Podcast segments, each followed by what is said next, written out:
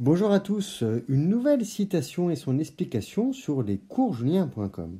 Aujourd'hui, citation célèbre de Francis Ponge, le grand auteur surréaliste du XXe siècle.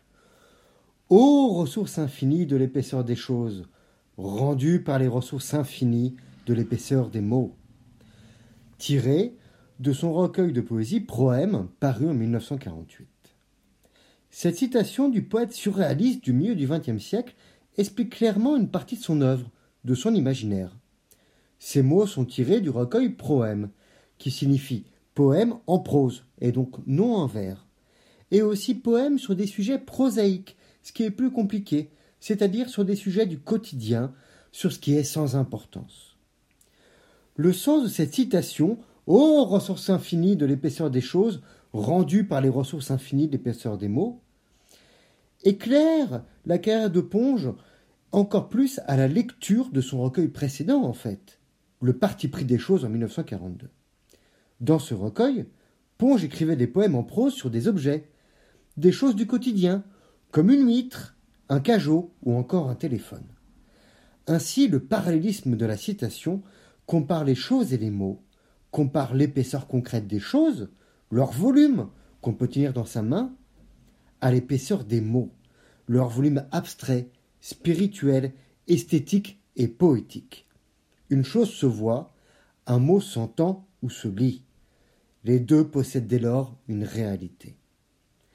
L'infini des choses tient à leur impossible définition, comme le rappelait Socrate dans le dialogue de Platon intitulé Ménon, vers moins 402 avant Jésus-Christ, dans lequel Socrate demande à Ménon de définir une abeille. En apparence, cela est très simple. Mais l'action de définir s'avère excessivement délicate, car déterminer tous les éléments d'un animal, d'un insecte ou d'une chose est pratiquement impossible, d'où les ressources infinies de l'épaisseur des choses. Concernant les mots, cela se comprend plus aisément. La richesse de la littérature, du langage oral, de la poésie montre bien que la langue est infinie, d'où les ressources infinies de l'épaisseur des mots.